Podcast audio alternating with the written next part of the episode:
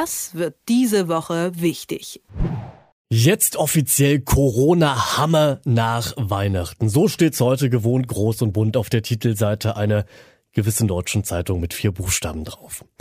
Aber mal ganz ehrlich, ist das wirklich der Corona-Hammer, den Bund und Länder da gestern beschlossen haben? Naja, rollen wir es doch mal auf. Also für Geimpfte und Genesene gibt es auch erstmals wieder Kontaktbeschränkungen, das stimmt. Aber das eben auch erst nach Weihnachten und auch nicht allzu drastisch. Beim Robert Koch Institut, das ziemlich genau eine Stunde vorher gestern eine Stellungnahme abgesetzt hat, da klang das alles deutlich alarmierender, würde ich mal sagen. Da wurden maximale Kontaktbeschränkungen empfohlen, nur noch absolut zwingend notwendige Reisen und das alles ab jetzt schon. Also, wir sehen einen Kontrast und wir sehen damit auch die Frage, ja, wer hat denn nun recht? Und wirklich wissen werden wir das wohl erst in ein paar Wochen, aber rumorakeln können wir jetzt schon. Und das mache ich mit niemandem lieber als mit Tagesspiegel-Herausgeber Stefan Kastorf. Schönen guten Morgen. Schönen guten Morgen nach Leipzig. Stefan, da war ja gestern schon ein gewisser Kontrast zu erkennen. Also wenn jetzt schon RKI-Chef Lothar Wieler, der ja lange die Ruhe in Person war, wenn der nicht mehr so wirkt, als hätte er vor dem Frühstück sechs Stunden meditiert, unterschätzt dann die Politik die Situation gerade? Das glaube ich nicht. Also ich muss sagen, ich war etwas überrascht. Herr Wieler gehört dem Expertengremium an, das der neue Bundeskanzler Olaf Scholz eingerichtet hat, was ich eine sehr kluge Sache finde. Ich habe mich ja immer schon gewundert, dass sowas nicht gibt. Also eine übergreifende Virologen, Epidemiologen, Soziologen, Politologen, Psychologen, vielmehr Politologen vielleicht auch, aber Psychologen, so dass man weiß, womit man es zu tun hat. Jedenfalls dem Expertengremium gehört Lothar Wieler an und da haben sie einen Beschluss gefasst und der ist einstimmig gefallen, wenn ich das richtig gehört habe, mindestens einmütig. Und kurz vorher veröffentlicht er sowas. Ich glaube, das war's für ihn. Also ich glaube nicht, dass Olaf Scholz sich sowas bieten lassen wird. Das dauert noch ein bisschen, bis es dann greift, aber das trägt nämlich, und nicht, weil er eine abweichende Meinung hätte, aber das trägt zur Verunsicherung bei. Die Bevölkerung fragt sich doch sowieso schon, ob die Politik das alles überhaupt noch versteht und ob von wegen besten Auslese die Politik etwas besser weiß als wir, die wir hier in unseren Wohnungen oder im, im Büro sitzen.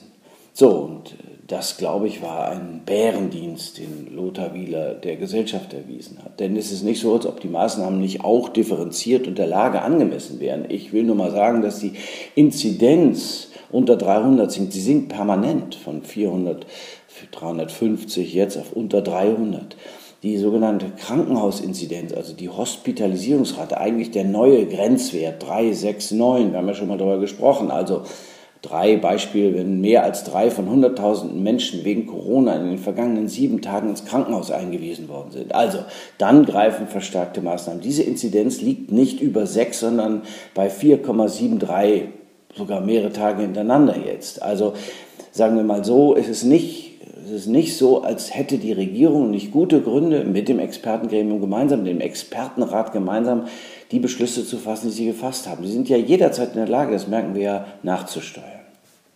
Ich meine, wir sprechen ja die ganze Zeit über Bundespolitik eigentlich. Aber ich habe auch schon gesagt, wir orakeln ein wenig rum. Deswegen doch mal die Frage an dich. Kannst du dir erklären, was Lothar Wieler dann jetzt bewegt hat, dieses Statement so abzugeben? Ja, ich glaube, ähm, er sieht schon die Entwicklung. Also in anderen Ländern, Omikron, Großbritannien, Amerika, ist diese Variante, diese Mutation beherrschend geworden. Und natürlich ist es so, dass die Zahl der Infektionen steigt und steigt und steigt. Und darauf muss man reagieren. Es ist ja inzwischen so, dass die Zahl der Intensivbetten gesunken ist. Ich glaube, 86 Prozent der Intensivbetten sind belegt. 13, 14, knapp 14 Prozent sind noch frei. Wir haben 4800 schätzungsweise Fälle mit Covid, davon aber 2000 invasiv beatmet. Heißt, wenn die Zahl der Intensivbetten, der betreibbaren Intensivbetten gering ist, dann ist es schwierig, alle Fälle aufzunehmen, die es da gibt. Und wenn dann noch eine Infektionsgefahr wie von Omikron ausgeht, dass also Polizisten und Feuerwehrleute und Menschen in den Krankenhäusern betroffen sind, infiziert sind, dann können die nicht arbeiten. Und das ist das Problem dahinter.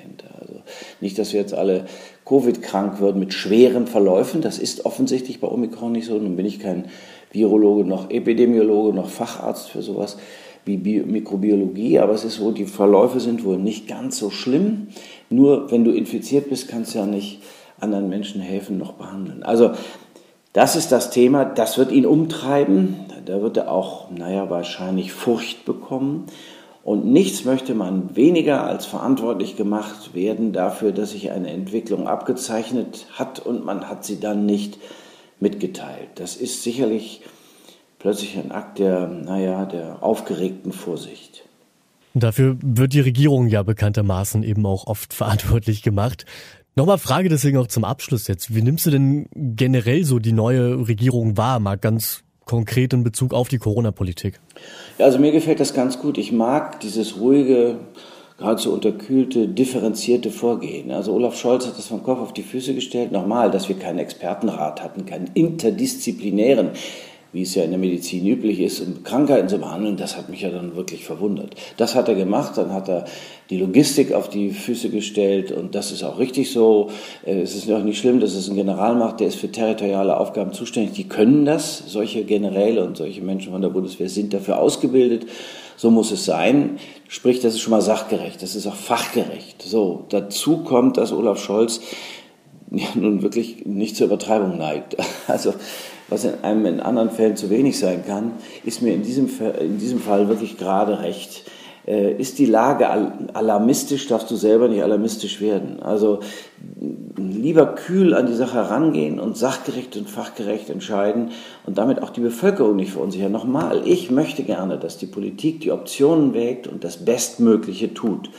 Und Tatsache ist, dass ich finde, dass das ausgehend vom Bundeskanzler auch bei Karl Lauterbach, der sich schon auch dem Amt anverwandelt ja, und nicht mehr ganz so viel, äh, sagen wir auch alarmistisch spricht, sondern tatsächlich dann auch Lothar Wieler in die Schranken gewiesen hat, dass die das, glaube ich, ziemlich gut in den Griff kriegen. Und ja, Mensch, nach Weihnachten werden wir sehen, wie es weitergeht und äh, das ist ja jetzt auch, sagen wir mal, angemessen, ich will nicht sagen maßvoll, angemessen. Und im neuen Jahr wollen wir mal hoffen, dass es bei uns nicht ganz so schlimm kommt, wie die Leute sagen.